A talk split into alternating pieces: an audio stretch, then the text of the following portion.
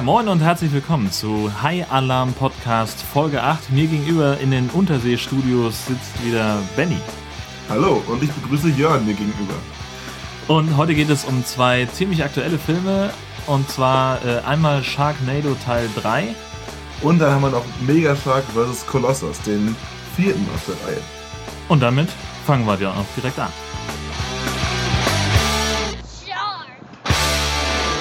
Haben wir noch irgendwas vorweg heute? Gar nichts, ne? Nö, also Feedback gab's nicht. Nee. Zur letzten Folge. Das ist, ist relativ überschaubar gewesen, ist auch nicht verkehrt ab und zu. Und deswegen würde ich sagen, fangen wir direkt an. Ah, warte mal. Oh. Wir haben noch, wir haben noch letzte Folge versprochen, dass wir nichts mehr versprechen. Stimmt. Aber gleichzeitig haben wir versprochen, dass wir mit Megashark weitermachen und wir haben das Versprechen gehalten. Ja. Muss man auch mal erwähnen. Das ist genau, ab und zu läuft's bei uns, muss man sagen. Genau, wir fangen, würde ich sagen, an mit äh, Sharknado Teil 3. Ja, und bei diesem Film wird es viel zu sagen geben. Ja. Ähm, aber bevor wir überhaupt in irgendeiner Form anfangen, werden wir natürlich den Klappentext hören, wie immer. Dramatisch vorgetragen von Jörn. Bitte sehr. Finn Shepard soll gerade mit der höchsten zivilen Auszeichnung im Weißen Haus geehrt werden, als erneut mehrere Tornados die gesamte US-Ostküste bedrohen. Auch diese bringen wieder eine gewaltige Anzahl fresswütiger Haie mit an Land, die den US-Regierungssitz in Schutt und Asche legen. Ausgerüstet mit seinem Ehrenpreis, einer goldenen Kettensäge, rettet Finn nicht nur den US-Präsidenten, sondern kämpft sich infolgedessen auch die US-Ostküste hinunter bis nach Orlando, wo seine Kinder und seine Mutter gerade ein vergnügliches Wochenende in einem Freizeitpark verbringen wollen der mitten in der zerstörerischen Schneise des Haisturms liegt. Nun bleibt nur eine Möglichkeit. Zusammen mit seinem Vater lässt sich Finn in einer NASA-Rakete ins All schießen, um mit einem gigantischen Laserstrahl die Sharknados zu stoppen. Doch selbst im Orbit oder auf dem Mond gibt es keine hundertprozentige Sicherheit vor den messerscharfen Zähnen der Haie. Ja, so viel zum Klappentext. Wie so oft in Haifilmen wird der Film vorweggenommen und da wird ja schon, im, schon direkt gesagt, was alles nachher für Absurditäten passieren. Wenn man den Klappentext vorher nicht gelesen hat, dann kann ich schon mal vorwegnehmen, äh, wird man von dem Film echt umgehauen, was da alles passiert. Aber der Reihe nach. Wie wir bereits gehört haben, wird Finn im Weißen Haus empfangen, aber er wird nicht einfach nur empfangen, er muss da noch selbstständig hinrennen, anscheinend hat er es eilig. Er wird jedoch da empfangen und er erhält diesen anscheinend die größte Ehrung, die einem Privatmenschen zuteil werden kann, keine Ahnung und kriegt obendrein noch die goldene Kettensäge. Er ist der erste und wahrscheinlich auch für immer einzige, äh, wie sagt man das, erste und einzige Mitglied des, der, des Ordens der goldenen Kettensäge. Ins Leben gerufen von dem New Yorker Bürgermeister, der schon in Teil 2 mit dabei war. Als Finn dieses Ding erhält und dann draußen mit dem Präsidenten, gespielt von Mark Cuban, ein kleines Gespräch führt, merken sie, dass ein Sharknado kommt. Also es ist schlechtes Wetter und Finn hat ja schon seine Erfahrung und spürt richtig, dass das ein Sharknado ist. Und kaum sind sie wieder drin, regnet es die ersten Haie durch die Decke. Und zwar nicht nur ein paar, sondern richtig viele. Alle Leute, die wir da irgendwie kennengelernt haben, sterben. so ziemlich. Und die einzigen, die mehr oder weniger übrig bleiben, sind Finn und der Präsident der Vereinigten Staaten, die sich bis an die Zähne mit Waffen aus der Waffenkammer bestücken und dann mal richtig loslegen. Die ganzen fliegenden Haie werden geköpft, äh, explodiert, erschossen, alles. Bis zur letzten Einstellung, in der der Präsident der Vereinigten Staaten sagt, das ist für Amerika, Baby. Eine der absolut besten Szenen. Jedenfalls im Endeffekt geht halb Washington drauf, das Weiße Haus ist in Schutt und Asche, das Washington Monument ist komplett hinüber, Lincoln Memorial auch im Eimer. Aber der Sharknado ist dann anscheinend vorbei und das war das Intro. Man denkt sich also schon, da geht richtig was ab und man wird auch weiterhin nicht enttäuscht. Nach dem Intro sehen wir das April, Finns Frau, und ihre Tochter in Orlando in einem Vergnügungspark unterwegs sind. Finn kommt dann, soll dann irgendwie nachkommen, der ist halt noch in Washington und soll dann hinterherreisen und fährt in einem Auto. Das Töchterlein macht sich irgendwie einen schönen Tag in dem Vergnügungspark, während April, die ja übrigens schwanger ist, mit Finns Mutter irgendwie abhängt. Ich weiß nicht genau, was die machen, eigentlich gar nichts. Jedenfalls Finn fährt mit dem Auto nach Orlando und fährt eine ganz komische Strecke und kommt da an einem ganz seltsamen Ort vorbei, bei dem irgendwie überall Nebel ist und Leute schreien, anscheinend ist da irgendwas los. Wie aus dem Nichts kommt ein zu einem Kampfpanzer umgebautes Wohnmobil und gleichzeitig treten natürlich auch Haie auf, weil das ist ja immer noch Sharknado. Und nach einem Kampf gegen diese Haie stellt sich raus, dass in diesem Panzer niemand geringeres ist als Nova, die wir aus dem ersten Film kennen. Nova und ihr, ähm, ihr, was auch immer, was sagt man, Kumpane da, sie hat einen Freund dabei, der so ein bisschen die ganze Technik regelt, sind wohl seit den Geschehnissen in LA damit beschäftigt, sich auf den Kampf gegen Haie, und zwar weltweit, aufzumachen. Und haben bei ihren Untersuchungen herausgefunden, dass die Sharknado-Haie keine normalen Haie sind. Du findest im Bauch eines Hais merkwürdige Sachen. Nummernschilder, Tonschuhe, Mini-Trampoline, alles, was so im Meer rumschwimmt. Aber weißt du, was normale Haie am meisten schlucken? Fisch. Ja, Fisch. Aber Sharknado-Haie schlucken etwas, was normale Haie nicht schlucken. Vögel. Sieh mal, der hier. In dem hier haben wir Eis gefunden. Die bleiben über sehr lange Zeiträume oben in den Wolken. Ja, die überleben dort oben, Finn. Der Sturm in Washington wurde direkt in den Himmel gesogen. So etwas sah ich das erste Mal. Nur deswegen lebe ich noch. Ja, aber die Tornados im Allgemeinen, die setzen auf, zerfallen und bilden sich neu im Tiefdruckgebiet. Die ganze Ostküste ist ein Tiefdruckgebiet. Mit dem Panzer und den beiden anderen fährt Finn nun also nach Orlando, wo inzwischen auch die ersten Haie im Swimmingpool aufgetaucht sind. Aufgrund einer zerstörten Brücke mitten auf dem Weg entscheiden sie sich kurzerhand, nicht mehr per Auto zu fahren, sondern fahren zu einer Militärbasis, wo Finn natürlich wieder den Commander kennt, und steigen um in einen Kampfjet. Auch vor Ort bei der Militärbasis kommen natürlich Haie, also egal wo die Leute hinkommen, da ist immer ein Sharknado. Ähm, die fliegen dann also mit einem Kampfjet nach Orlando.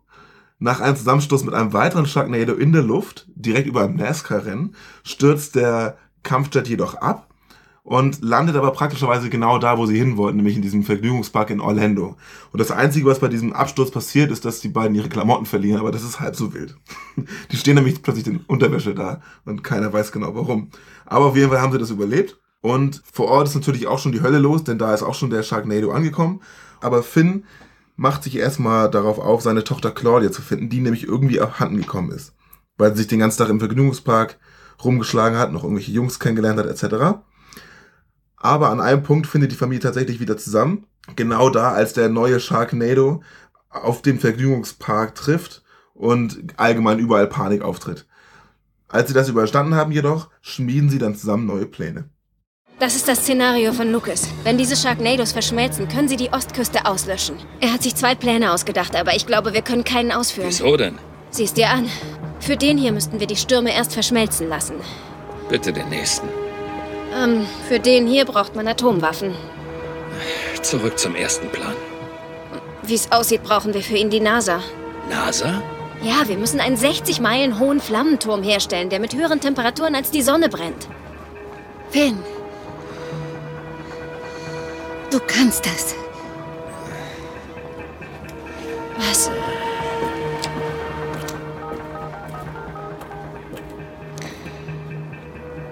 Dad. Ich bin's. Im Folgenden reist die ganze Gruppe nach Cape Canaveral. Dort lernen wir endlich, lange erwartet, Finns Vater kennen, David Hasselhoff. Mit ihm wird der Plan nur etwas detaillierter besprochen. Dad, ich brauche deine Hilfe. Wir alle brauchen deine Hilfe.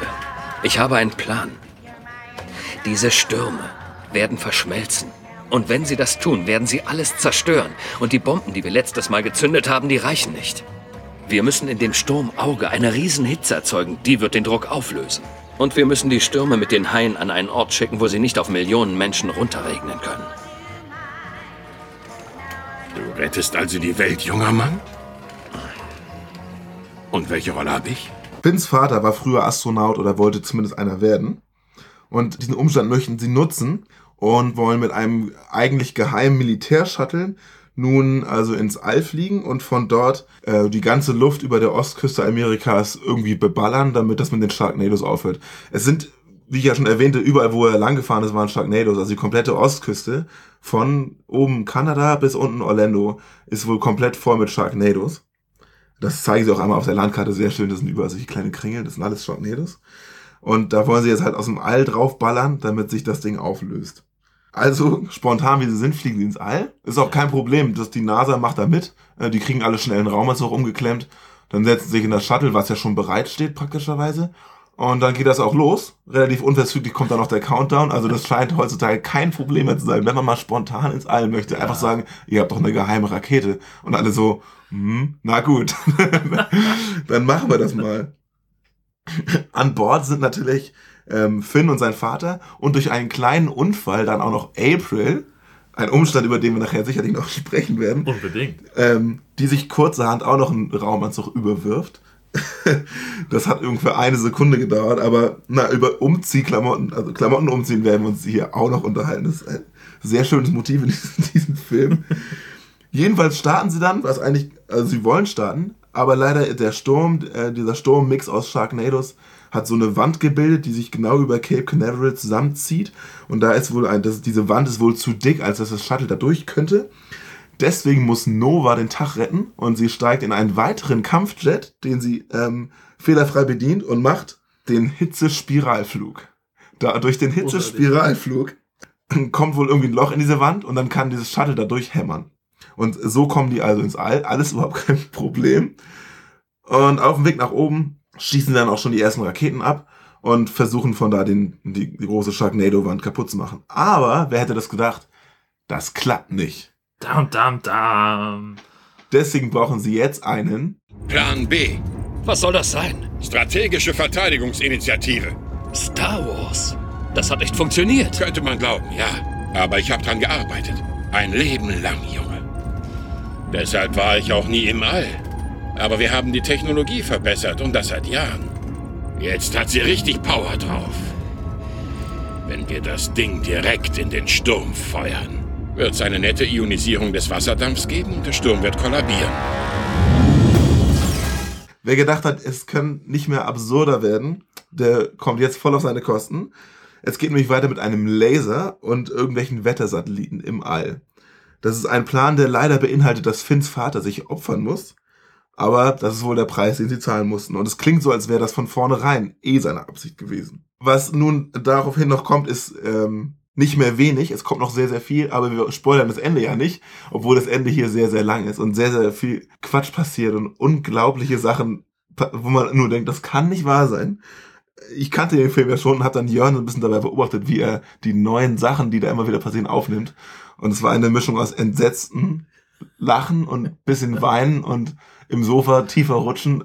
Es, also, ich weiß nicht, ein Highlight jagt das nächste, was da noch kommt. Lasst euch überraschen. Es ist unglaublich. Also ich finde es wirklich unglaublich. Und es endet mit einer, mit einem finalen Bild, wo man auch wirklich nur kopfschüttelnderweise davor sitzt und sich wirklich wundert, wie sie das noch toppen wollen im vierten Teil. Ja, sind wir sehr gespannt. Vielen Dank erstmal für die Zusammenfassung und äh, ja, du hast ja schon so ein bisschen anklingen lassen, wie es dir gefallen hat, aber was äh, hast du Also denn noch von einem absurden Finale zu sprechen, ist eigentlich fast sogar eine Untertreibung. Ne? Ah, Also absolut. die, die Situation ist folgende. Ich habe den Film schon, ähm, schon mal gesehen. Da zwar lief auf Sci-Fi vor ein paar Wochen Sharknado 1, 2 und 3. Ich habe alle drei geguckt. Ne? Was macht man sonst an so einem Samstagabend? Klar. Und ich bin ja eigentlich Fan der Serie. Aber der dritte Teil, der, ich finde den so übertrieben. Also die, man sieht richtig doll, wie sie dem Ganzen eins draufsetzen wollen. Du hast keines, keine Pause für die Story. Nirgendwo. Es ist einfach nur bam, bam, bam, bam. Äh, es passieren die wildesten Dinge und nachher fliegen sie einfach ins All, Ja. schießen mit einem riesen Laser auf die Ostküste. Und was danach passiert, dürfen wir ja gar nicht in den Mund nehmen. Also, es ist wirklich, es ist zu viel. Also wirklich, das war. Ich mochte aber die Situation, wo sie auf dieses, auf, äh, mit dem Laser schießen und unten stehen alle und sagen, yay! Ja, genau. Lilly. Wo ich immer so denke, Mensch, ein riesiger Laser, der aus dem All kommt, das, das, also so viel Filmgeschichte kennen wir alle, das kann nichts Gutes sein. Nein, aber alle freuen sich tierisch. Ich wäre eher verzweifelt und alle stehen da, yay, der Laser! Vor allem, weil natürlich jeder weiß, dass der La Ja. was der Laser machen soll. Ne? Natürlich, klar. Ich finde, der Anfang, ne? Ja. Der ist geil. Aus mehreren Gründen. Erstens habe ich mich tierisch gefreut, dass Mark Cuban den Präsidenten spielt. Ich wusste das vorher nicht, obwohl es in den Medien war. Mark Cuban ist nämlich, für die, die es nicht wissen, das werden die meisten sein, der Besitzer der Dallas Mavericks äh, Basketballmannschaft, bei der Dirk Nowitzki spielt. Und der ist ein ganz äh, exzentrischer Typ, den kennt eigentlich jeder Sportsfan in Amerika, weil er auch viel in den Medien ist und ähm, viel lautstark seine eigene Meinung kundgibt, die oft nicht jedermanns andere Meinung ist. Und da habe ich mich, ich mag den Kerl irgendwie, weil er so einzigartig ist. Und dann spielt der Macker den Präsidenten. da musste ich schon extrem feiern. Und überhaupt diese ganze Geschichte im Weißen Haus, wie da rumgeballert wird. Das ist für Amerika, Baby. Das ist schon cool. Das fand ich echt geil. Es geht auch bestimmt eine Viertelstunde, bevor das Intro überhaupt kommt, ne? Ja. Und da dachte ich so, Ja. na, das hat Potenzial. Und nachher ist es aber einfach, wie gesagt, das ist einfach Ja. zu viel, was da gemacht wird, meiner Meinung nach. Natürlich äh, ein, ein guter Film, der, der in, in Washington spielt und, und irgendwas mit Action zu tun hat, da muss natürlich auch das Weiße Haus komplett zerlegt werden. Ich Und glaube, das Washington Memorial. das, das sind einfach feststehende Filmtraditionen, die du nicht brechen darfst, sonst Richtig. fliegst du komplett einfach aus der Gewerkschaft oder irgendwas. Sonst wirst du nicht ernst genommen. Ja, genau, richtig. Dann bist du raus. Und was mir aufgefallen ist, äh, Finn steht da in diesem Intro, ähm, bevor das richtig losgeht mit den Haien, steht er mit dem Präsidenten auf der, auf der Treppe oder irgendwas. Auf einer Terrasse oder und so. sagt dann irgendwie, ah, ich kann die Haie schon riechen und sowas. Und dafür, dass er, dass er so ein Gespür für Sharknados hat, ist er ja nach dieser ganzen Action, wenn er dann nach Orlando runterfährt und diesen komischen Bergdorf da strandet, wo auf einmal auch Haie vom Himmel regnen, doch ein bisschen überrascht. Mhm. das fand ich. Er sagt noch so, was ist hier denn eigentlich los? Das sieht aus wie irgendwie so ein Horrorfilm. So. So ein bisschen wie Walking Dead oder Ja, so. du, genau. Als würden irgendwie, oder Nebel des Grauens, wo irgendein schwindeliger Nebel, du kannst Ja. kaum gucken und überall laufen schreiende Leute rum. ja. Und dann, ja, ach, ein Hai. Und dann klatscht den Hai an die Ja, Frontscheibe. guck mal. So, Und da da konnte er direkt seine goldene Kettensäge auspacken. endlich mal wieder. Das ist eh das Geilste. Das kriegt ist- diesen Orden, eine goldene Kettensäge. Und, das die funktioniert. Das ist das Beste daran. Hammer. Ähm, was mir auch aufgefallen ist, dass er so am, am Tag danach, also auf, auf der Fahrt nach also Richtung Orlando und so, da ist er erstmal total entspannt. Und Total, ja. so er telefoniert noch mit April, die halt irgendwie schwanger in Florida irgendwo rumturnt und da irgendwie zu so einem, sie ist ja erst irgendwie bei so einer Geburtsvorbereitung oder irgendwo Keine gehen sie in Ahnung. so ein Krankenhaus. Ähm, und die telefonieren noch, aber er erzählt das, er erwähnt das gar nicht. Weißt du? Ich, hab- ich habe gerade irgendwie den Präsidenten gerettet und Haie haben das Weiße Haus zerlegt und so, ja, nee, geht's dir gut und was mit dem Baby? So, ja, ich schaff's leider nicht pünktlich. Genau. So, ich wurde aufgehalten. Hier war noch was. War ein bisschen Stau. Ich musste mir ein Auto mieten. Das war seine Priorität. Stimmt, er genau, Steht bei an der der, Tankstelle. Genau. Er steht an der Tankstelle, spricht mit seiner Frau, lässt sich erstmal ankacken, warum er nicht da ist. Und sagt, ja, ich musste mir ein Auto mieten. Das ist alles ein bisschen komplizierter gewesen. jetzt. Ja, gut. Zwei Sätze hätten da irgendwie gereicht, finde ich. Ja. Das- einfach nur also- sagen, wir sind Sharknado. Ja. Wobei das einfach schon eine absolute Selbstverständlichkeit ist. Das merkst du auch. Kein Mensch in dem Film ist an einer Stelle überrascht. Du sagtest an der einen Stelle, wo die Tochter nämlich ihren neuen Lover da verliert, weil der Genau. vom Hai gefressen wird, sagst du, das ist die erste emotionale Reaktion im ganzen Film. Und das stimmt. Ja. Nach einer Stunde 15 oder Ja. so ist die erste wirklich der erste emotionale Ausbruch äh, über die Geschehnisse. Sonst ist es so, oh, ja, wie Ja. immer, ne? Schon wieder jemand vom Hai gefressen. Ja, Scheiße. verflixt. Ja, dann renne ich mal ein bisschen schneller. Genau. Und dann, ja, gut, da interessiert sich halt keiner für. Aber wo wir bei der Tochter sind, das ist mir auch aufgefallen, die ist in diesem Vergnügungspark, fährt mit der Achterbahn und in der ersten Achterbahn, in der sie fährt, äh, schließt sie ihre Klamotten irgendwie ein in so ein Schließfach und Mhm. vergisst dabei ihr Handy. Ja. Und was für eine Teenager-Tochter ist das, die über Stunden hinweg nicht merkt, dass sie ihr Handy nicht dabei hat? Tja. Das ist die große Logiklücke Das in dem Film, wenn du mich fragst. Gerade weil die es eingeschlossen haben Ja. und nachher diese Babs, die, diese Genau. alte, die sie da durch, die, durch den Vergnügungspark führt, hat ihre Sachen schon mal geholt. Ja. Und lä lässt dabei dieses riesige türkise Smartphone in Ja. dem Locker drin, oder was? Und vor allen Dingen, das, das ist ja irgendwie so ein kleines Mini-Schließfach. Also Ja. da kriegst du noch nicht mal irgendwie richtig viel rein. ne? Richtig aufgesetzt. Also wenn sie Ja. irgendwie erreichen wollen, dass sie ihr Handy verliert, muss sie das ein bisschen subtiler machen. Das ist irgendwie, Hm. dass es aus der Tasche fällt oder Irgendwas.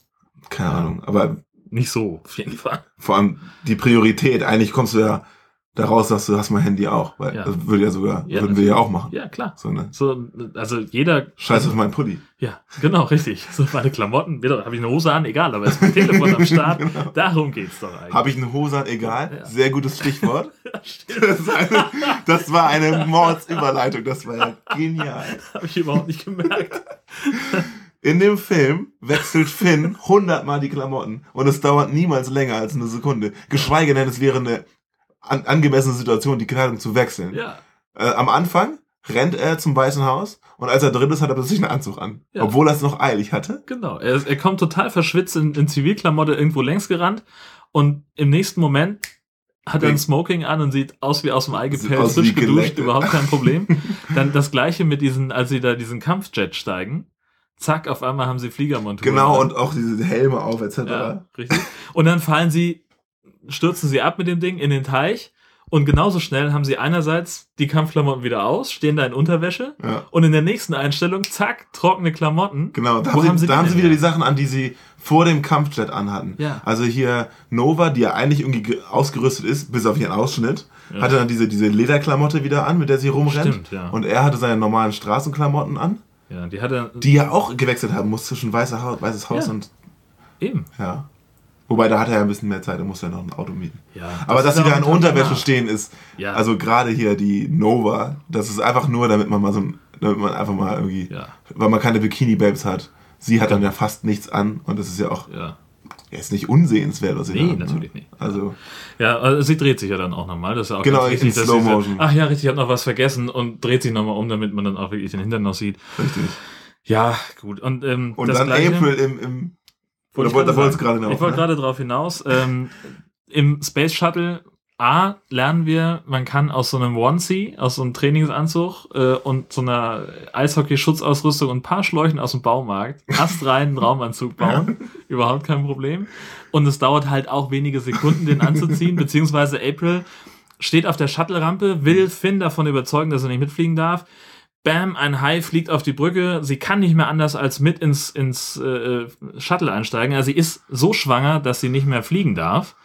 Aber ein Shuttle, hey, kein Problem. Ja. Da wird gar nicht lange gefackelt. Sie steigt ein und hat auch von jetzt auf gleich den Genau. Raumanzug an. Er zieht sie ja doch so rein. Ja, Und im nächsten Moment zieht er sie auch rein, aber dann hat sie einen Raumanzug an. genau. Das, das, Das ist der wie die. Zauberkugel bei der Genau. Mini-Playback-Show. Ja. Mit anderen Mitteln. Irgendwie. Weniger, weniger Bling Bling. Und am Ende, bei den Szenen, die wir noch nicht vorwegnehmen, ist eine ähnliche Klamottenfrage zu klären. Ja. Ne? Ja. Oh, dann- jetzt wollen wir noch auf jeden Fall alle gucken. den Film. Ja, na, unbedingt.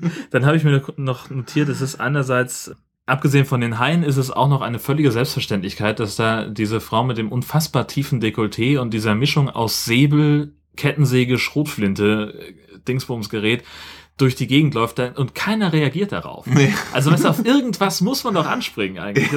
Sind das Haie, die vom Himmel regnen? Ach, interessiert uns nicht. Hauptsache, ich kann irgendwie noch rechtzeitig ausweichen, aber klappt meistens nicht. Oder, äh, also, nee, da, keinen interessiert da irgendwas. Das ist so eine phlegmatische Gesellschaft, die so einfach vor sich hin Die denken sich, Urlaub ist nicht mein Problem. genau, ich bin jetzt zum Entspannen. Ich Hauptsache, ich habe meine Liege. Ey, ist unglaublich. Ich habe mir noch aufgeschrieben. ähm, einerseits, äh, wie der Kampfjet, wie sie mit dem Kampfjet fliegen. Ja, Ähm, sie starten, fliegen sofort vertikal nach oben, 90 aber nicht Grad irgendwie so, so vertikal wie die neuen Kampfjets machen, dass sie einfach hochgehen, sondern Ja. nach vorne und dann sofort mit der, mit der Nase komplett nach oben Richtig. und wenn sie oben sind, 90 Grad und geradeaus. genau, das ist die Ja, einzig keine- mögliche keine Variante. Zeit verlieren. Da Kannst, anders kannst du einen Kampfjet nicht starten, das geht so nicht.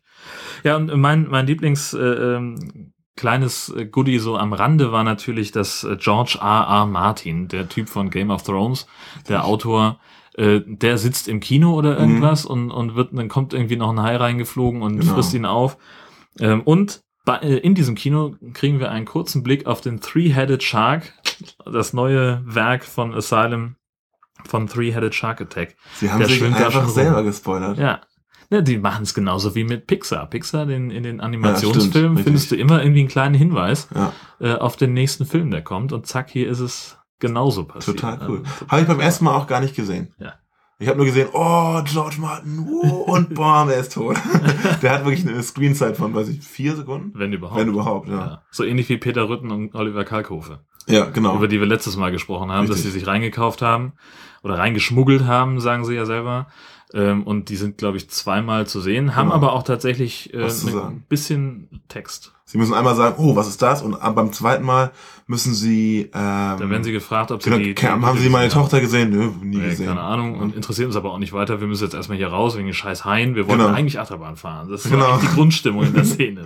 Was soll der Scheiß eigentlich? Auch wieder Urlaub. ja, richtig. Aber krass, ne, wie, wie groß Sharknado sein muss, wer da alles mitspielt. Das kann man eigentlich gar nicht alles aufzählen, Ja. weil das immer so wieder kleine Cameo-Auftritte von, ach guck mal, das ist der und der und der und der. Genau. Aber ich habe Viele schon, von denen kennen wir ja auch gar nicht. nee, genau, aber die Gesichter schon mal vielleicht gesehen, ja, ne? Ja, genau. Also Mark Cuban habe ich ja schon erwähnt. Und dann hier der Kompagnon von Nova ist ja von Malcolm in the Middle. Genau. Malcolm selber. Wie auch immer der Typ heißt, der Schauspieler. Ähm, irgendwas mit Manns heißt der. Eddie, Freddy. Freddy, Freddy. Freddy Manns, glaube ich, ja. Irgendwie sowas. Äh, ich gucke. Ich gucke in den Internet, warte. Und dann gibt's aber noch viel mehr.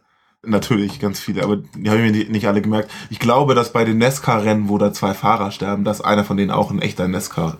Ich bin sicher. Also da, ich kenne mich da nicht aus, weil das ist nicht der spannendste Sport, den ich je gesehen nee, habe. überhaupt nicht, überhaupt nicht.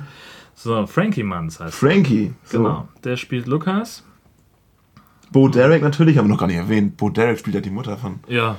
Aber Genau. Das, das steht übrigens auf dem, auf dem äh, Klappentext auch falsch. Ne? Da steht drauf, dass sie äh, die Mutter von Finn ist. Aber sie ist die Mutter von April, ne? Richtig, sie ist äh, seine Schwiegermutter. Das ist nämlich das Ding. Ja, und also ganz viele ähm, Leute, Neo. Ach, hier, Neo, das ist doch das ist irgend so ein Musiker, oder nicht? Neo? Neo. Keine Ahnung. Ach, hier, Ja. guck mal, das, das meine ich doch hier. Ähm, wo ich meinte, der Typ in der Achterbahn sieht aus, ich meinte so, ich glaube, das ist ein berühmter Wrestler. Das ist er. Hier. Chris Jericho. Jericho spielt auch Y2K. Ja, siehst du mal. Ich meinte noch so Danny Kate, aber ich habe früher immer auf der Playstation äh, SmackDown vs. Raw gespielt. Nächtelang. Ja. Und da war kennst natürlich du auch Chris, Jericho, dabei. Und auch wieder dabei Christopher Judge alias Tialk alias, äh, wie hieß der denn noch in Mega Shark vs. Mecha Shark? Keine Doc- Ahnung. War auch Dr. er war doch der, dieser verliebte Typ da. Ja, ja, genau, der, der auch irgendwie damit ähm, mitgeguckt hat. Und Der Lou Ferrigno. Louis Ferrigno, genau. Lou Ferrigno, der Hulk aus den 70ern. Also äh, das, das Lorenzo Lamas, den habe ich überhaupt nicht gesehen. Sehe ich jetzt erst bei Sergeant IMDb. Rock spielt er, wer ist das? Keine Ahnung. Aber wahrscheinlich genauso einen langen Auftritt tritt wie. Ja, genau. Lorenzo Lamas spielt tatsächlich mit in Sharknado 3. Sehe ich jetzt erst, also so durch die, äh, durch die IMDb Castliste. Ah, da geht einiges. Hammer. Ich hatte doch vorhin, bevor wir den geguckt haben, noch gesagt, dass die Bilder auf der Blu-ray hier, dass das eine gar nicht im Film ist, ne? Die Szene Die mit, sind äh, tatsächlich alle nicht in dem Film. Guck mal, dieses Bild hier ist der Kampf von Finn aus der U-Bahn in Sharknado 2. Ach, Das ist auch Sharknado 2. Das ist mitten in New York mit der extra langen Kettensäge. Ja, Und David Hasselhoff oben ohne sehen wir auch nicht in dem Film. zum Glück. Ja, Wenn echt. du mich fragst. Aber auf der, auf der DVD ist es mit drauf. Ja, schau mal an. Der Wahnsinn in diesem Film wird nur sehr schwer zu überbieten sein, steht hier drauf. Und das stimmt. Das ist nämlich genau das, was ich meine. Am Ende setzen sie immer noch einen drauf. Ja. Bis den Zeitpunkt, wo ich aufgehört habe zu erzählen, da war nur die Hälfte der Absurditäten. Danach geht's noch weiter. Ja, dann wird's, also es, ich kann auch als jemand, der den jetzt zum ersten Mal gesehen hat, ich war irritiert. Ja. Nennen wir es irritiert davon, wie absurd die ganze Geschichte noch wird. Und ähm, also natürlich ist das auch irgendwo so ein Markenzeichen der Sharknado-Reihe, dass es eben absurd ist. Es ist auch irgendwie ein bisschen schwierig, auf einmal von äh, bei einem Hai-Film wie Sharknado von äh, jetzt wird's absurd zu sprechen, ist mir Mhm. auch klar. Ähm, aber das, äh, ja, die, die übertreffen halt ihren eigenen Standard noch Genau. so sehr und so merkwürdig, dass man es halt einfach nicht anders nennen kann als absurd. Vor allem, was wollen sie in 4 und 5 machen? Das ist die große Frage, richtig. Also jetzt haben sie die, die gesamte Ostküste einmal durch. Ja gut, das nächste wäre jetzt Ganz dann irgendwie Amerika. die ganze Westküste. Aber das ist wahrscheinlich jetzt dann auch zu klein. Also müssen sie es ausweiten auf zumindest auf ganz USA. Ja. Oder sie gehen mal ganz woanders hin und machen wir irgendwie, was sie nicht, in Im Urlaub. Spaß im Europa. Urlaub ist, ja, genau. eben, genau. Mallorca oder so. Genau. High Alarm. Genau. Auf Mallorca. Sehr gut. Ein Crossover. Wäre schön, wenn das jetzt der nächste Film gewesen wäre. Da hat sich aber noch keiner gemeldet, ne? Da hat sich noch keiner gemeldet, die So prüfen die, die Rechtslage, heißt es. Das ist jetzt aber auch schon wieder ein Vierteljahr her. Ich werde dann Mhm. nochmal nachhaken. Ähm, und ansonsten müssen wir halt möglicherweise selber wieder in die Bütt. Stimmt, das können wir immer noch was nachstellen. Wobei das dann nicht so schwierig ist, weil, obwohl das, äh, auf Deutsch gucken wir das ja eh alles. Ja, aber, eben. ja, also meinetwegen. Ja. Weil den müssen wir auf jeden Fall behandeln. Das ist Pflicht, das Ding. Auf jeden Also, Fall. Sharknado, ich wollte mal zu dem Thema absurd was sagen. Ja. Ähm, ich finde schon, dass man sagen kann, das ist absurd, weil in allen anderen Haifilmen, oder sag mal in vielen, sind das mehr oder weniger lebensnahe Umstände, Ja. wo dann aber irgendwie plötzlich ein Hai mit dabei ist. Also das Mhm. ist, die Leute leben ihr normales Leben. Und hier, also das klingt natürlich auch total bescheuert, ne? aber, aber hier ist es ja so, die Welt hat sich auf die Sharknado schon eingestellt. Die sind jetzt, die kommen jetzt einmal im Jahr und ähm, die Medien berichten darüber und so. Und das kann eigentlich nicht mehr als unlogisch vorausgesetzt werden. Das, das nimmt man als gesetzt hin. Mhm. Und dann ist das, was dann kommt, gerade die allerletzte Szene ja. mit dem, Mhm. ne? Also, das ist so daneben. Ja. Aber sie mussten auch da wahrscheinlich nochmal wieder einen draufsetzen, zu dem, was wir schon kennen. Aber gut, äh, wenn wir es fürchte. wenn wir es nicht, nicht spoilern wollen, das Ende, dann äh, müssen wir jetzt, Ja, glaube ich, an der genau. Stelle aufhören. Denn sonst bleibt uns irgendwann nichts mehr anderes übrig, als es wirklich einfach auszusprechen, was Aber passiert. ein Dauerbrenner noch? Bitte. Joysticks. Stimmt. In Haifilm wird alles mit Joysticks gesteuert. Unter anderem Kampfjets und Space Shuttles. genau. Und also von U-Booten wissen wir es ja schon. Ja, von die, und es auch, auch mechanischen Haien auch. Ja, alles, alles, was irgendwie sich bewegt, kannst du und musst du in einem Haifilm mit einem Joystick Ja. steuern. Außer die Sachen, wo es nicht anders geht. Ein Auto zum Beispiel hat auch nach wie vor ein Lenkrad. Aber da haben sie, glaube ich, auch Bauchschmerzen mit. Ja, denke ich. Ja. Ich gehe davon aus, dass dieser ge gepanzerte Wohnwagen bestimmten Joystick hatte. Hat man nur nicht gesehen. Wir haben ja. nicht gesehen, wie er navigiert wird. Richtig. Stimmt. Und er hatte einen Hot-Button auf dem Dach. Richtig. genau. Wo- Auf dem Dach. Genau. Wo, wo Malcolm nachher leider nur noch als Rumpfi mit dem Kopf den Selbstzerstörungsmechanismus betätigt. Und er sitzt da und fühlt sich so an, an, an die Ritter der Kokosnuss erinnert, wie er da liegt. Also, Und immer noch weiter krabbelt und das ist nur ein Kratzer. Ist eine Fleischwunde. Einigen wir uns auf ein Unentschieden. Genau. Ja, Also Malcolm stirbt, wer das noch nicht mitbekommen hat. so. Ich würde sagen, jetzt haben wir es aber auch, oder? Fehlt, fehlt Ja, uns ja. noch irgendwas? Nein, ich glaube jetzt. Ich könnte noch Stunden mich darüber auslassen, wie beknackt ich den Film fand, als ich ihn zum ersten Mal gesehen habe. Es waren natürlich auch schwierige Umstände, nachdem man Sharknado 1 und 2 gesehen hat ja, und zwei, drei Drinks hatte. ja. Und aber äh, kannst du meinen Kumpel fragen, mit dem ich den geguckt habe? Ich war richtig sauer. Als, die, als das nachher anfing, so, so richtig extrem zu werden, ich saß da, ich hasse diesen Film. Warum machen sie das? ja. Du hast dich auch gut gewehrt dagegen, dass wir jetzt dann äh, anfangen und nochmal über den Film sprechen. so, ah, verdammt, jetzt müssen wir uns darüber auch noch unterhalten. Ist, naja, gut, Oh, okay. jetzt müssen wir diesen Podcast machen.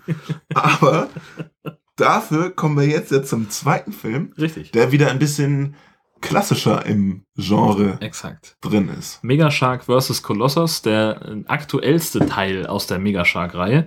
Und äh, wie üblich, der Klappentext, diesmal von Benny. Alle Versuche, den Megashark ein für alle Mal zu zerstören, sind fehlgeschlagen. Selbst die US-Marine muss sich der gigantischen Fressmaschine mit den rasiermesserscharfen Zähnen geschlagen geben. Doch dies ist nicht die einzige Bedrohung, die die Menschheit in Angst und Schrecken versetzt. In den Ruinen einer ehemaligen russischen Militärforschungsbasis hat ein vom Regime enttäuschter Wissenschaftler einen gigantischen Roboter erschaffen.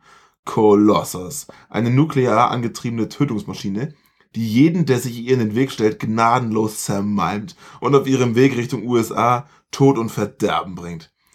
Die US-Meeresbiologin Dr. Alison Gray ersinnt nun einen verwegenen Plan. Sie will die beiden Monster aufeinander hetzen. Das stimmt überhaupt nicht. Habe ich so nicht gesehen. Das ist Sie hat einen ganz sich. anderen Plan. Aber okay. Ja. Ja. Dann, äh, dann mal los. Genau. Erzähl mal. Ja, ähm, das geht im Prinzip damit los, der Film, äh, dass die Welt sich immer noch nicht von den letzten Megashark-Attacken erholt hat. Es gibt eine weltweite Krise, die das ausgelöst hat und die US-Armee bereitet sich darauf vor, ähm, dass vielleicht ein neuer Megashark-Angriff kommen könnte und das tun sie unter anderem mit einer Spezial-U-Boot-Einheit der Unicorn-Staffel. Das sind vier Mädels mit tiefem Ausschnitt, die ähm, zufällig bei einer Übungsfahrt, bei einer Erprobungsfahrt entdecken, dass eine dass ein, ein russisches Fischerboot äh, illegal Red Mercury fördert. Äh, Und bei dieser Förderung wird ein Megalodon befreit. Der versenkt das Fischerboot auch gleich und ist natürlich eine Bedrohung für die gesamte Welt, aber die Push-Up-Squad, wie ich sie gerne nenne, steht bereit. Admiral, Unicorn-Staffel. Haben wir Erlaubnis anzugreifen? Es gibt nur Ihre zwei Einheiten. Keine externe Unterstützung. Wir kennen die Risiken, Sir. Sir, das ist ein neugeborener Megalodon, ein 10 Meter langes Baby. Wenn wir es jetzt nicht versuchen, wann dann? Unicorn 1, abfangen. Unicorn 2, abfangen. Entfernung zum Ziel 500 Meter. Jetzt wird's spannend, Ladies. Dafür sind wir ausgebildet worden. Leistung auf Maximum, Waffen online. Bereitstellung der Sauerstoffraketen. In Ufernähe? Das tötet mehr als nur diesen Hai. Wir haben keine andere Wahl. Angriffsmuster Rot 5.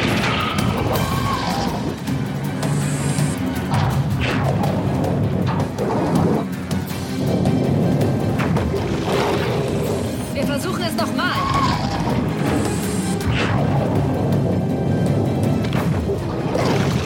Hast du Sichtkontakt? Haben wir ihn? Es gibt zu viele Interferenzen auf dem Sonar.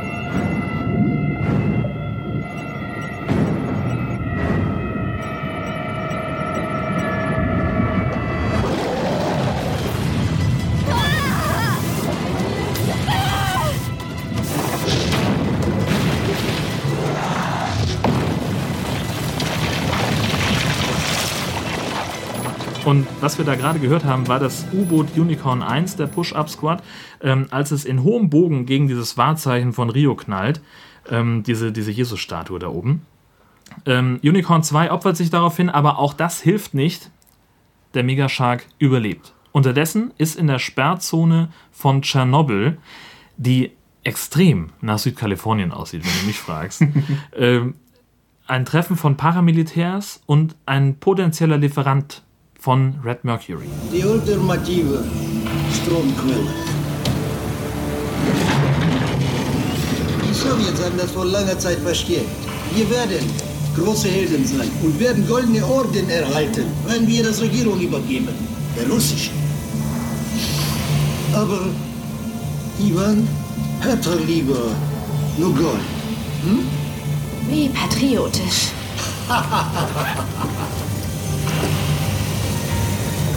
Du sagtest doch, da ist noch mehr.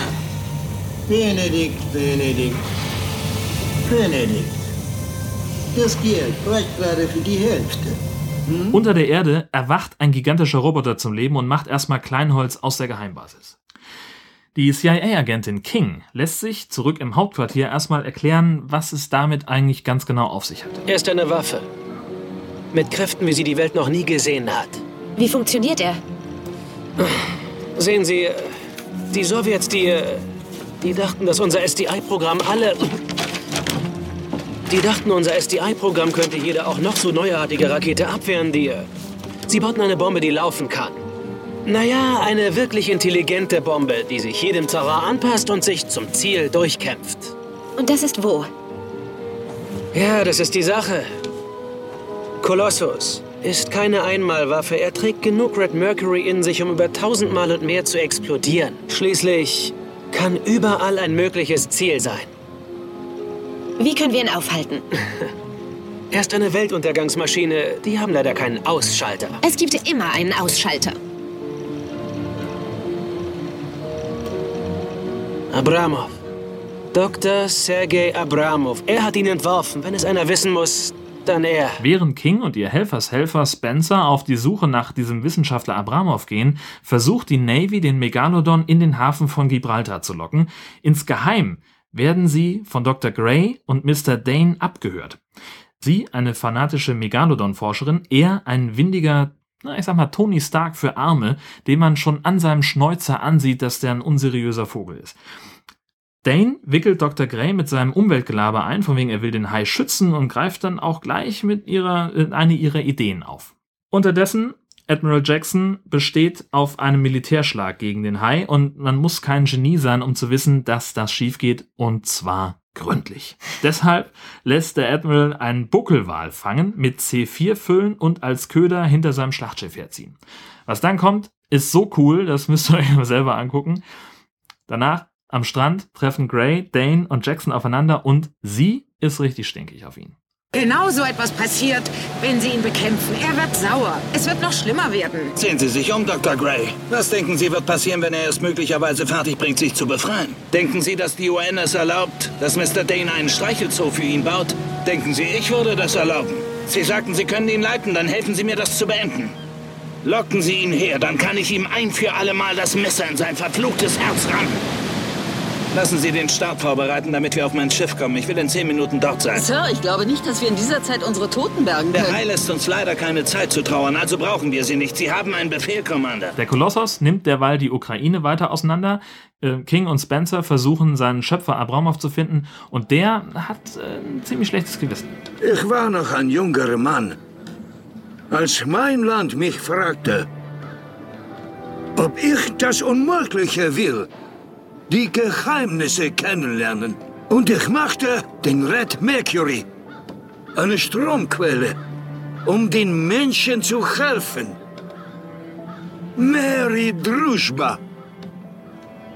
Und dann machte ich diese Maschine zur Zerstörung der Menschheit. Kolossus. Ach, Kolossus! Diese Dinge, die Patriotismus einen tun lässt. Es scheint tatsächlich eine Möglichkeit zu geben, Kolossus aufzuhalten, aber bevor Abramov Einzelheiten erzählen kann, wird er von einem Söldnertrupp erschossen. Inzwischen ist Admiral Jackson total durchgedreht, ein neuer Angriff auf den Megahai ist erfolglos und er greift zum Äußersten. Computer, ich brauche eine Verbindung zum Steuerungsgerät der Galantea. Zugriff verweigert. USS Galatea, Atom-U-Boot Südpazifik. Übernahme erforderlich. Zugriffsverweigerung für die ganze Crew. Alle Systeme gesperrt. Aktivierung der Trident-Raketen zum Starten. Raketen Atomraketen. Das Ziel ist der Mega-High. Admiral! Ziel erfasst. Feuer! Admiral! Feuer! Starten erfolgreich. Was haben Sie getan? Ich tat, was zu tun war.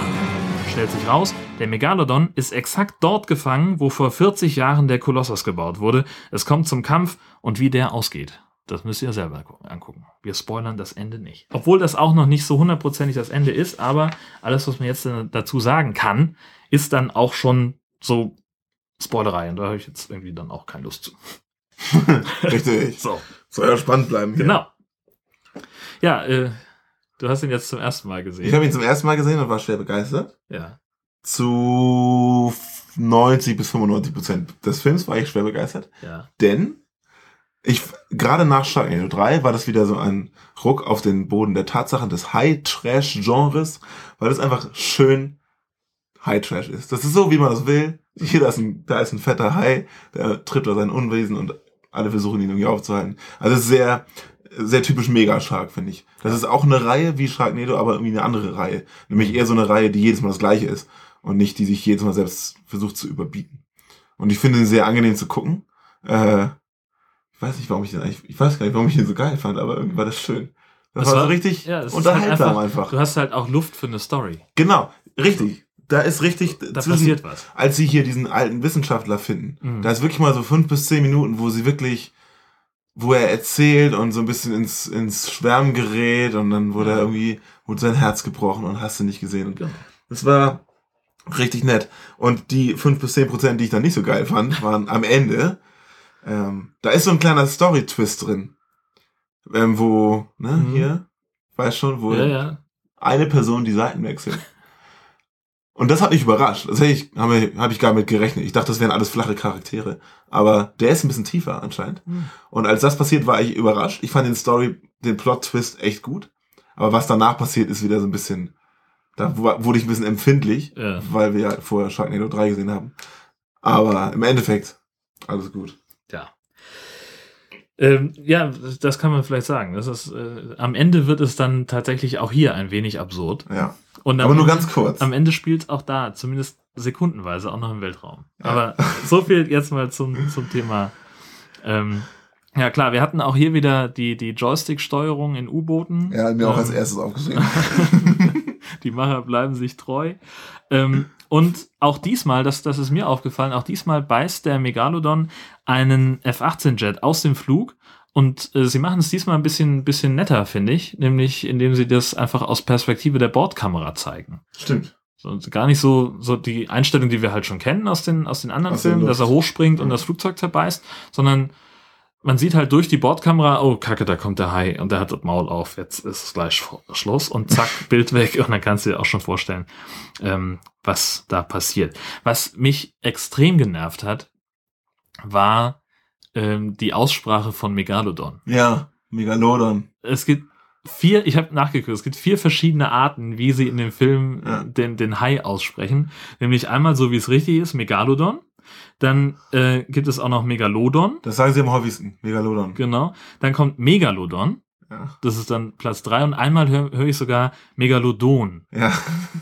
Und das, das Geilste an dieser ganzen Geschichte ist, dass vor allem diese Dr. Gray, diese fanatische Haiforscherin, die alles über Haie und vor allem über den Megalodon weiß, dass ausgerechnet die drei dieser vier Aussprachen benutzt und immer die falsche. So, zum Teil in, in der gleichen Einstellung, in der gleichen Szene sagt sie einmal Megalodon, äh, sa- sagt sie einmal Meg äh, Megalodon und einmal sagt sie Megalodon. Und da sitzt du davor und denkst dir, Leute, denkt ihr eigentlich von 12 bis mittags? Ich meine, das, das, das geht doch nicht. Das kann man doch nicht. Also selbst wenn man gar kein Budget hat für so einen Film oder noch, noch weniger Budget hat, um Für so einen Film zu synchronisieren. Ja, genau. Also so ein bisschen. So, also es ist ja scheißegal, wenn, wenn man die falsche Aussprache wählt, aber dann soll man es wirklich stringent durch den Genau. Film durchziehen. Einfach Das zumindest so. das ganze Ding durchziehen. Ja, Gott. Wir haben jetzt gar nicht nachgeguckt, ob dieses auf Englisch alles. Nee, das haben wir, das haben wir tatsächlich nicht gemacht. Das aber- tun wir irgendwie nie. Ja. Ich weiß auch gar nicht, wie man so Englisch ausspricht. Keine Ahnung, ist mir eigentlich auch völlig wurscht. Ja. Also ich, ich mag ja synchronisierte Filme. Ich finde das ja gut. Ich muss ja nichts im Originalton sehen. Aber da stehe ich, glaube ich, allein auf weiter Flur. Gut. Ich habe noch diverse. ähm, Dann, Themen. dann los. Recht am Anfang haben uns gleich köstlich darüber amüsiert, wie unheimlich gut der Top Secret Ort versteckt ist. Da, die kommen ja zu diesem äh, Red Mercury Händler und dann gehen sie in so eine Baracke rein. Da ist ein Vorhang. Der Vorhang wird, Achtung, zur Seite geschoben und tada ist eine Tür, die, ohne, die jeden Verschließungsmechanismus einfach aufgeht. Kein und der, Code, kein- und kein der Kommentar, der Kommentar von dieser verdeckten Ermittlerin ist, dieser Ort wird weltweit seit Jahren gesucht. So, ja, Mensch, dann guck doch mal hinter den Vorhang. In Tschernobyl, Schrägstrich Nevada, wo auch immer sie da sind.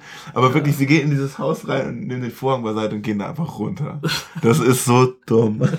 Das, da habe ich mich doch, hab ich doch köstlich amüsiert. Diesen Ort sucht die Welt seit zehn Jahren.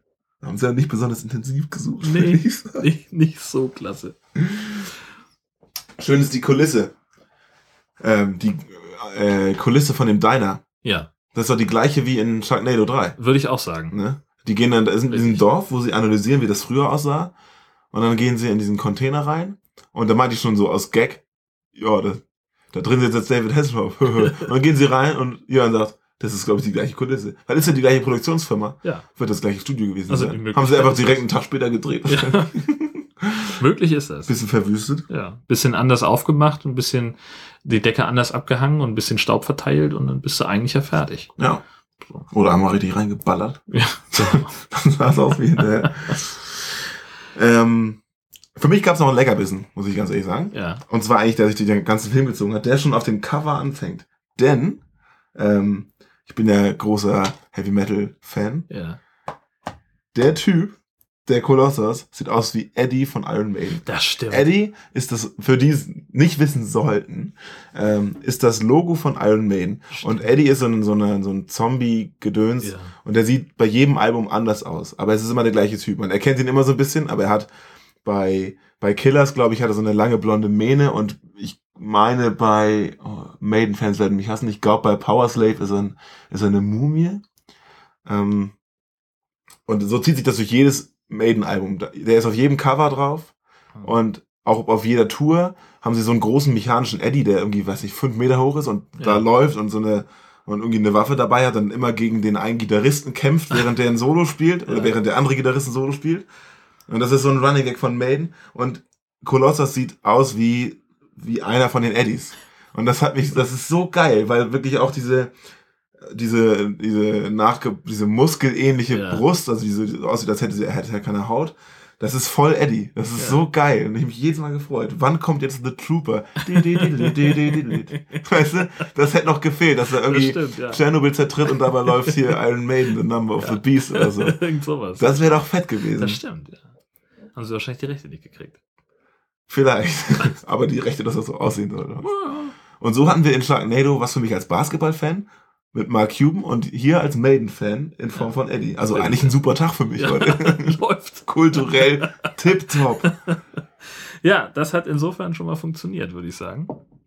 Ähm, und allen Absurditäten zum Trotz, also ich glaube, wir können auf jeden Fall eine Empfehlung zumindest für Mega Shark vs. Colossus aussprechen. Ach, den Sharknado 3 muss man auch gesehen haben. Ja. Ist ja klar. Allein schon aus Sammeltrieb. Richtig. Heraus, ne? Und damit man den vierten versteht. Genau, sonst kommst du nicht in die Story rein, das geht nicht. genau. Nee, auf jeden Fall, also den, ähm, wir befinden uns ja noch in unserer Megashark-Reihe, die wir jetzt wahrscheinlich erstmal pausieren müssen, weil es der ja aktuellste keinen. ist, ne? Genau. Mm. Wie die drei vorigen kann man auch den wärmstens empfehlen. Uneingeschränkt. Steht ja auch drauf. Für alle Fans von Megashark vs. Mechashark, Megashark vs. Krokosaurus, Megashark vs. Giant Octopus und Deep Blue Sea.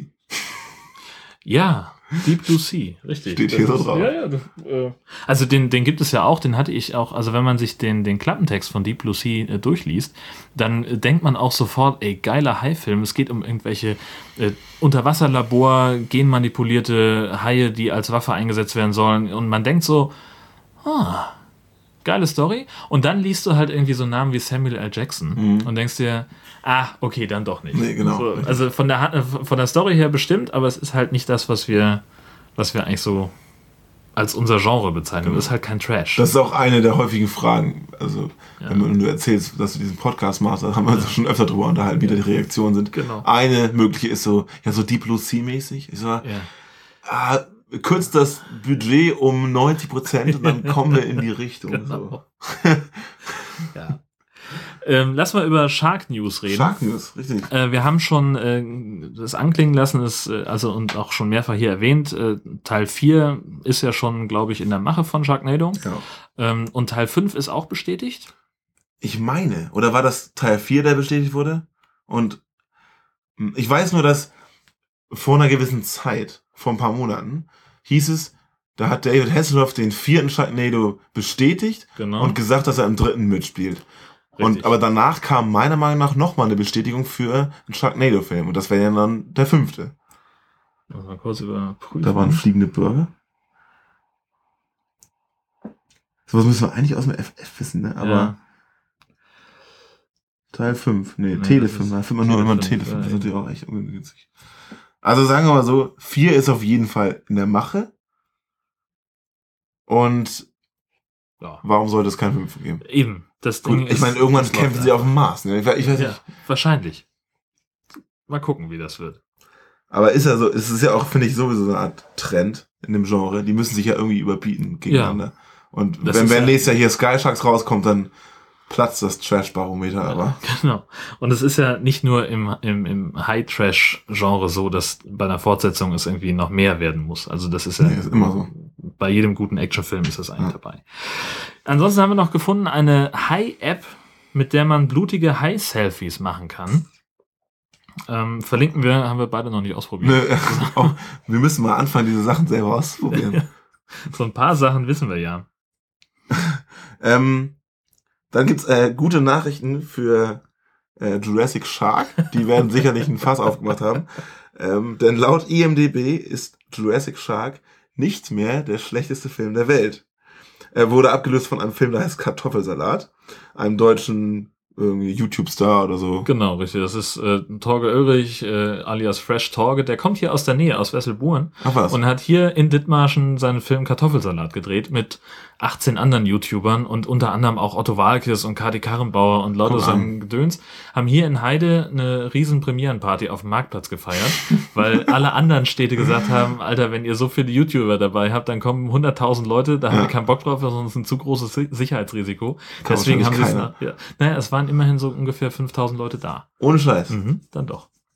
Und die haben hier, äh, weiß nicht, am Sonntag von 10 bis 19 Uhr in Dauerschleife in allen vier Kinos im Heider Kino, in allen vier Sälen, äh, den Film gezeigt.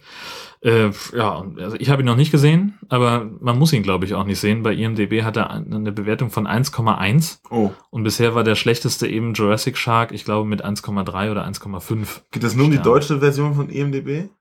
Weiß ich nicht.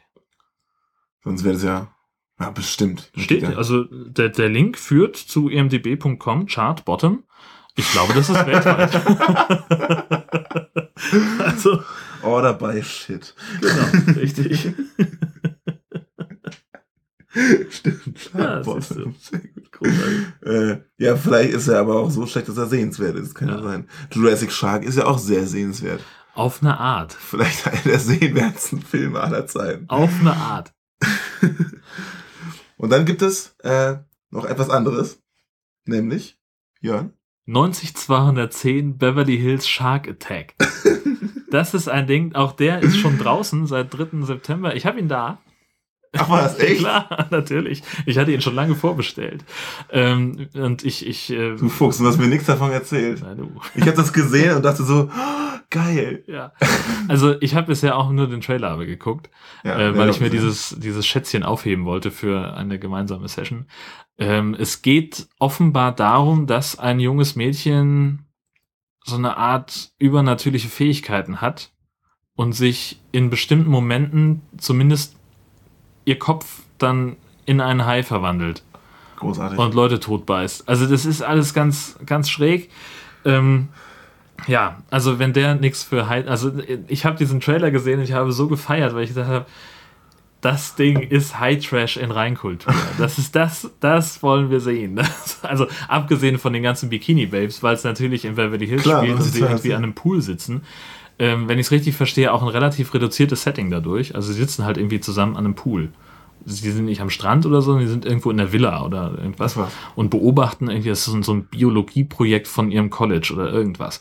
Und ähm, von daher passiert da eigentlich gar nicht so viel storymäßig, außer dass sie halt irgendwie mit ihrem Haikopf da die Mitstudenten dezimiert. Aber das erzählen wir in einer nächsten Folge. In einer der Vielleicht nächsten kriegen wir Folgen. da ja mal, vielleicht kriegen wir da ein paar äh, Rechte für. Ich bin relativ sicher. Mit denen haben wir auch bisher immer gut zusammengearbeitet. Wer macht das da- denn?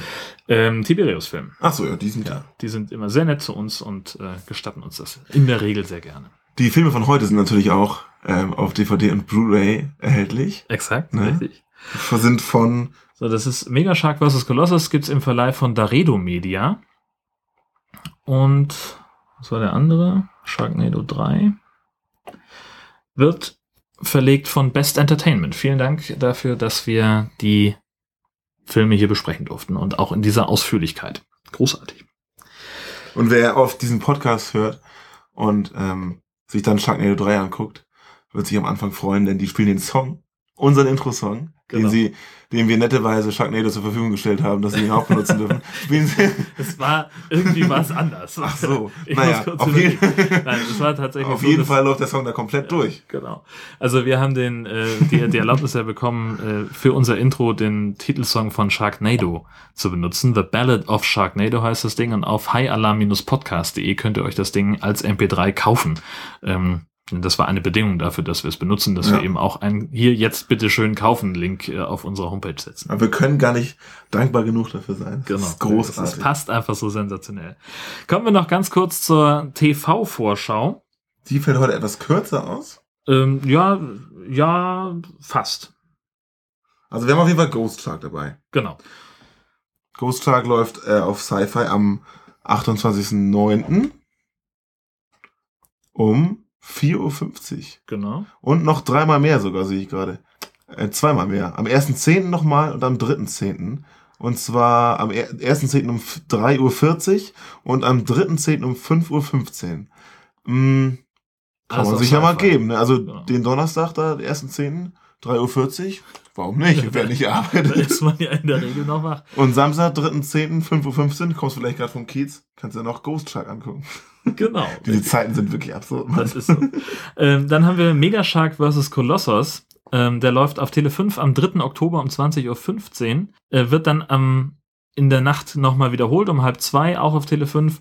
Und läuft außerdem auf Sci-Fi am 13.9. Da, das ist, äh, da haben wir den Podcast schon veröffentlicht. Gut. Ja, geil. Weißt du was? Am Samstag, den 3.10. feiere ich in meinen Geburtstag rein. Ja, Vielleicht sollten wir einfach die ganze Tele 5 anmachen. Genau. Mega Shark vs. Colossus um 20.15 Uhr und 22 Oh, scheiße. Nicht, dass jetzt irgendwie eine, äh, eine Facebook-Party bei mir stattfindet. Ich weiß nicht, wo ich wohne. Ich weiß, Steht ja zum Glück deine Adresse nicht Ja. im Impressum. Ja, wir sind keine WG, wirklich nicht. ähm, also, um das nochmal deutlich zu sagen, äh, Mega Shark vs. Colossus am 3. Oktober um 20.15 Uhr und direkt im Anschluss Mega Shark vs. Mecha Shark. Ähm, und beide Filme werden nachts dann nochmal wiederholt. Ähm, also, da lohnt sich mal wieder, mal einmal mehr Tele 5 anzumachen. Aber das ist natürlich äh, gewagt. Ähm, Erst den dritten, erst den vierten und dann den dritten Teil zu spielen. ja, wirklich, weil ähm, wie willst du den vierten verstehen, wenn du den dritten nicht gesehen hast? Ja, gar nicht. Ja. Sitzt da völlig hilflos eineinhalb eben. Stunden lang und weißt gar nicht, was passiert. Wovon reden diese Genau. Menschen? Was, was ist hier los? Was? Was ist das? Genau. Was ist das? So, ein Hai. Was sehe ich hier? Gut, dann haben wir es wieder, würde ich sagen. Ich sage vielen Dank fürs Zuhören. Schwimmt nicht so weit raus und äh, bis nächstes Mal um diese Zeit äh, in diesem Theater. Auf Wiederhören.